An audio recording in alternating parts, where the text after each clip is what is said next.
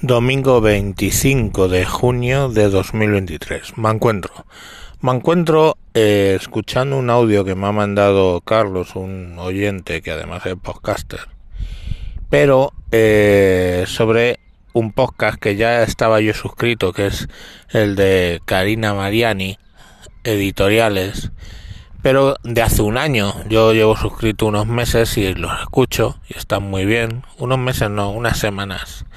Entonces, claro, no había echado hacia atrás hasta un año. Y él me manda uno que vendría a demostrar eh, lo bajo que ha caído Occidente y cómo nos estamos disolviendo en nuestras propias estupideces. Karina nos cuenta el caso de Shanti de Corte, una persona que vivía en Bélgica, que con 17 años, en 2016, vivió como eh, un atentado eh, en el aeropuerto de, de Bruselas, sí, creo que lo de Bruselas, donde un tal Ibrahim, con varios que le apoyaron, el tal Ibrahim se inmoló matando a 32 personas e hiriendo a 300.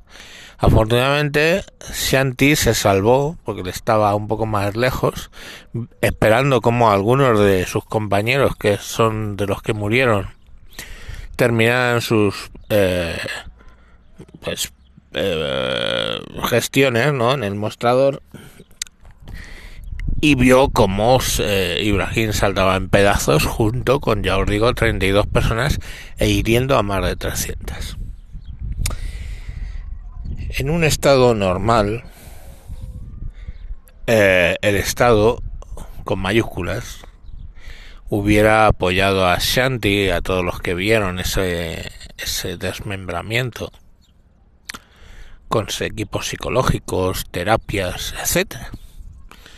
No sé qué hicieron los belgas, pero con todos los terroristas que sobrevivieron ya imputados y puestos en la cárcel, Shanti dijo no poder superar esas imágenes y pidió, según la ley belga, la eutanasia.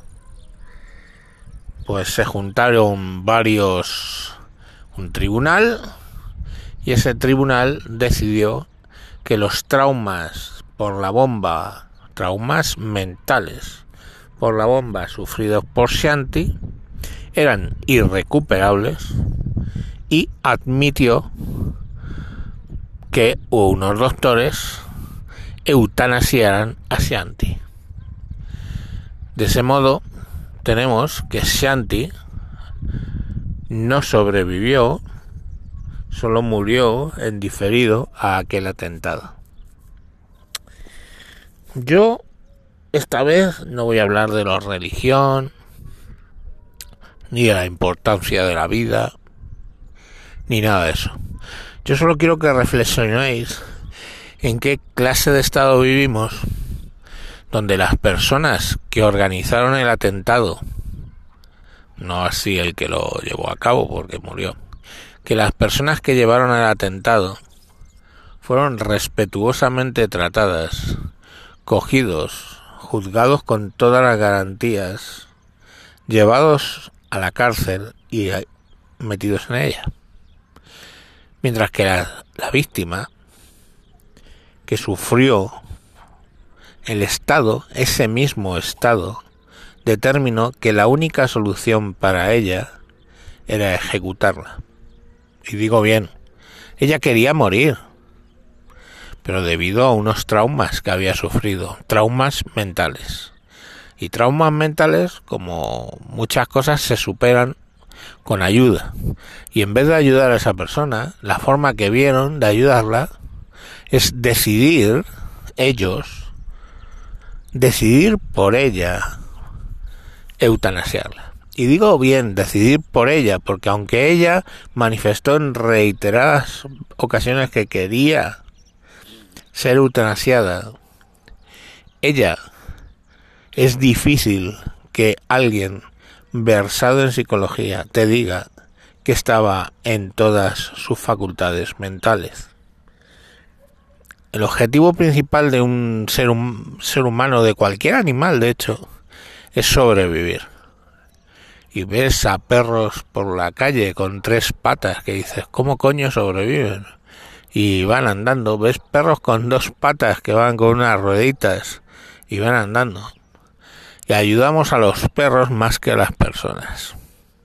A esas personas que en Canadá, hoy en día, año 2023, ya aunque estén psicológicamente mal, sean enfermos psiquiátricos, si el enfermo psiquiátrico alega su propia enfermedad psiquiátrica para pedir la eutanasia, se les eutanasia.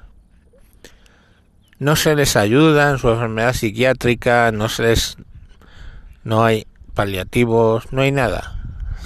Ellos lo piden, se les eutanasia. Si tú estás en una depresión, una depresión cualquier psiquiatra te dirá que tú no eres tú, eres tu enfermedad. Tu enfermedad habla por ti, tu enfermedad te pone triste, no es tú. ¿Vale? Estás ante una situación que te parece insuperable, estás deprimido, que puede ser un simple desequilibrio químico del cerebro, y esa persona deprimida decide que quiere la eutanasia y el Estado occidental lo va a conceder y vas a morir. Eh, si Occidente tiene algo en la Declaración de Derechos, ¿vale? Por las que hemos luchado hasta conseguirlo. Y ahora nos encontramos que hemos ido un paso más allá, 20 pasos más allá, y el Estado ahora se arrenga la posibilidad de ejecutar personas, aunque lo hayan pedido. O sea, asistirlas en sus suicidios. Y está claro que cada persona es propietaria de su vida. ¿Vale? Pero cada persona es propietaria de su vida nosotros como estado del bienestar debemos ayudarles. Y si hay unos paliativos para que la gente no sufra eh, dolor y se no se gasta en ello, es más fácil, más barato eutanasiarla y a tomar por culo. Y el Estado va a dejar que decidas que te quieres morir. Y digo entre comillas, porque eh, cuando esta gente decide, esta gente no es plenamente libre. Esta gente tiene una enfermedad que habla por ellos. O esta gente tiene una situación que habla por ellos. ¿Vale? Un viejo que quiere que sus hijos tengan ya su dinero. Un viejo que no quiere ser una carga. En esos dos estados, Canadá y Bélgica, ya los menores pueden pedir la eutanasia y no van a ser sus padres los que decidan si sí o si no, va a ser el Estado. Ese Estado que protege a los terroristas, ese Estado que protege a los asesinos, ese Estado, al final, concede la ejecución de esas personas. Eso es el occidente donde estáis viviendo.